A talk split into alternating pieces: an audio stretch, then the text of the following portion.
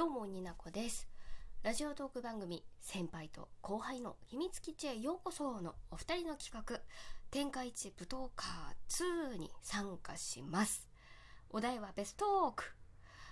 難しいもうわからんということで私の番組だからこそというのを提出したいと思います。になこの二次元に連れてってベストーク。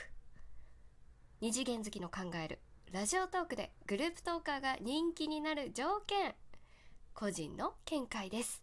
よかったら最後までお付き合いください。結論から申し上げます。ラジオトークでグループトーカーが人気になる条件。対比と統一感のバランスが取れていることだと二次元オタクの目線でものを申してみます。さてどういうことか5つのポイントに噛み砕いてみました。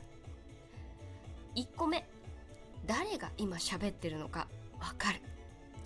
これは声質や声の高さが違うっていうところも大きな武器ではあるんですけれども名乗らなくてもどっちが喋ってるかわかるってすごく大事でもうこれはもう声持ってるものなのでなかなか変えられないと思うんですけれどももし声が似ているのであればどっちが喋ってるのか聞いてる人がそんなに考えなくても伝わるようにしたらいいかなと思ってる。これは自分のことを自分の名前で呼んだり相手のことを名前で呼んでから話題を振るとかね。2個目キャラクター性の違い。2人組で言うと分かりやすくね。ボケツッコミ。あとは冷静なキャラと熱血キャラ。あと幼いキャラと大人っぽいキャラ。キャラクター性の違いが明確であると分かりやすくていいかなと思う。これは1にも通じるかなと思います。3つ目。グループとしての統一感。これは共通点があるといいと思うんですけれども、まあ、例えば出身が一緒とか、えー、お仕事の業種が一緒とかですね。あとはできること視覚的情報から言うとあのラジオトークのアイコンの色を、えーと、もう聞いてくださってる方にも視覚情報として覚えてもらうとかトークテーマに一貫性があるとかあと会話のテンポ感がいつも同じ。あとねそうですね他の人気の方からも ちゃあのなんていうのかヒントをもらうとならではの挨拶や締めの言葉があったり音とか BGM をあのそのグループの中で作ったものを使うっていうのはとてもいいかなと思います。グループとしての統一感ですね。4つ目関係性の明確化。これはあの2次元の、まあ、グループとかチームとかでもよくあるんですけれども兄弟であったり幼なじみであったり、まあ、トーカーさんでも多い先輩と後輩とか趣味の友達とかそういうのが関係性、まあ、2人組で言ってもいいしその2人以上でもいいんですけれどもそのメンバーの関係性が分かる言葉が、えーと、紹介文のところにあるといいかなと思うし、まあ、できればトークの最初の方に自己紹介みたいな感じで入ってるとどっから入っても分かりやすいかなと思う。5つ目。趣味趣向の違い。違いねこれは。細かい分野で好きなこと得意なことが明確に分かれている。プレゼンし合えるとか補い合える趣味だと話せるトークの幅が広がるのでいいかなって思ってる。この5つのポイントで私は対比と統一感のバランスが取れていることがラジオトーク内でグループトーカーが人気になる条件じゃないかなって二次元オタクの目線で思いました。どうですか？どうですか？二次元オタクの皆さんおーってなりません？今リアクションがあれだったんですけど。もうそれもあるし別に二次元のオタク目線じゃなくてもああまあそうだよねって思ってもらえるとめちゃくちゃ嬉しいです。でこっからなんですが私がやりたいことはこっからなのよ。この5つのポイントを大事に架空のグループトーカーを二次元的な属性分けで ABC のあの番組を作ってみましたのでちょっとみんな聞いてよ。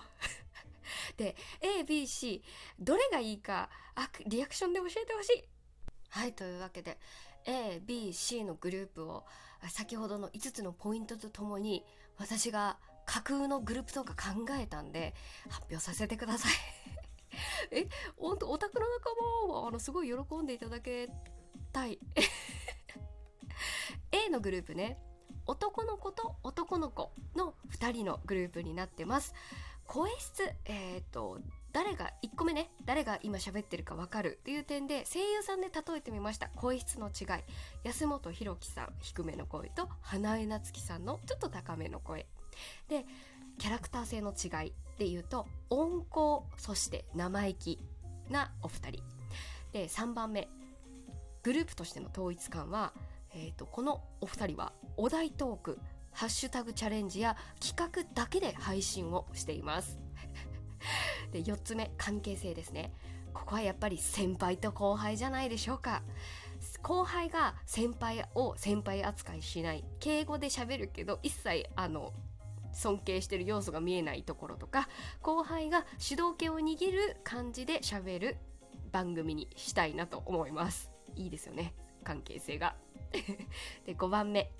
趣味思考の違いで言うと先輩は「週刊少年ジャンプ」が好きで毎週そういうしゃおしゃべりをします。あお題トークに絡めてね。で後輩はネットに強い幅広い知識で流行り物に強いのでそういったところ時事ネタだったりからハッシュタグチャレンジお題トークを、えーと、ネタを作ってくるっていう感じになってます。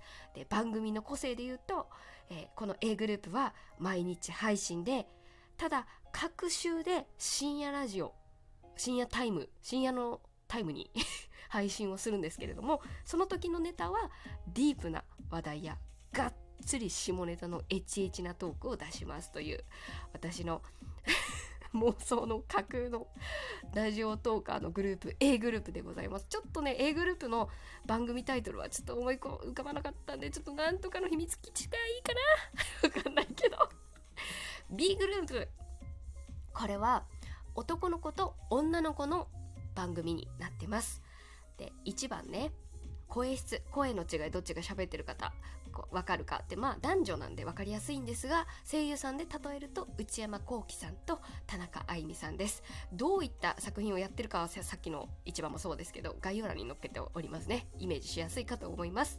で2番目、えー、キャラクター性ですね。キャラクター性の違いなんですけれどもえっ、ー、とネクラオタとネアカオタでいきましょう。で3番目グループとしての統一感で言うとえ幅広いアイドルオタクな2人。80年代から韓国アイドルまで現代の韓国アイドル日本のアイドルまでを幅広くおしゃべりできるお二人になっています。で4番目関係性なんですけれどもえっ、ー、とネクラオタは兄。ネアカオタは妹。兄は社会人。妹は高校生。でシスコンのお兄ちゃんとお兄ちゃんのことを舐めてる妹ちゃんという。関係性でいけませんか？で妹のことをちゃん付けで呼ぶお兄ちゃんいいかなと思ってそういう設定してみました。どうですか？で5番目。趣味思考の違いなんですけれどもアイドルオタはアイドルオタなんですがお兄ちゃんは80年代から今までの日本のアイドルに詳しい。妹ちゃんは韓国海外のアイドルやグループに詳しいというところでいかがでしょうか。番組の個性としては年代問わずドルオタのニッチなプレゼン番組になってます。で兄弟なんでねあの週末に配信をしますよ。で妹が 主導権を握るんですけれどもちょっと情報が足りなかったり、えーと、言語化した時のが上手じゃなかった時の的確なフォローは、えー、引くくらい詳しいネクラオタのお兄ちゃんがやってくれるというドルオタ兄弟番組になっております。これが B の番組です。C の番組これ自信あるんですよ。女の子と女の子の番組。OL さんの番組です。で声どっちがどっちっていうのが分かりやすいように声優さんで例えると沢城みゆきさんと花澤香菜さんっていう声質の違いがあります。まあね、本人たちじゃないからね。そういうそういうタイプの声質の違い。で2番目ねかん、えーと、キャラクター性の違いですかね。確かね。もう忘れましたよ自分で何言ってるか。え、ー、とボケとツッコミです。なんと沢城みゆきさんのちょっと大人っぽい声の方がボケ。で花澤香菜さんのふわっとした感じの方がツッコミというキャラクター設定にしたいです。3番目、えーと、番組の統一感。グループとしての統一感で言うと,、えーと、お酒と食べ物と恋愛の話を中心にして、えーと、トークをしていくという番組になっております。で4番目。関係性の明確化。地方出身のお二人で飲み仲間でございます。博多女子と京女どうでしょうか？え聞きたいよね。聞きたい私は。で5番目。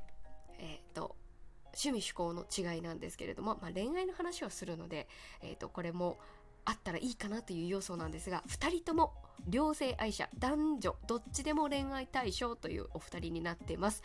なので多面的な価値観で恋愛やこれまでの経験を語るというあのちょっと大人な番組でもあります。この番組の個性としては、まあ、今も話した部分あるんですがトークのオープニングが乾杯から始まり終わりがお手を拝借。よーポンで上品に終わる番組です。で今日のお酒とおつまみを実際にいただきながらトークをして毎週金曜日の夜配信恋愛の話から派生した下ネタは言いますが明言をしない。直接な表直接的な表現をしない番組です。ちょっとそれが逆にエッチな感じで大人な大人の大人の番組だ。これが C の番組です。ABC 私が架空の人気トークうんちゃグループトーカーを作ってみたんですがどれがいい？A がいい人はハート B がいい人はにっこりマーク C がいい人はネギマークを押していただけたらなと思います。というわけでニナコのベストークでした。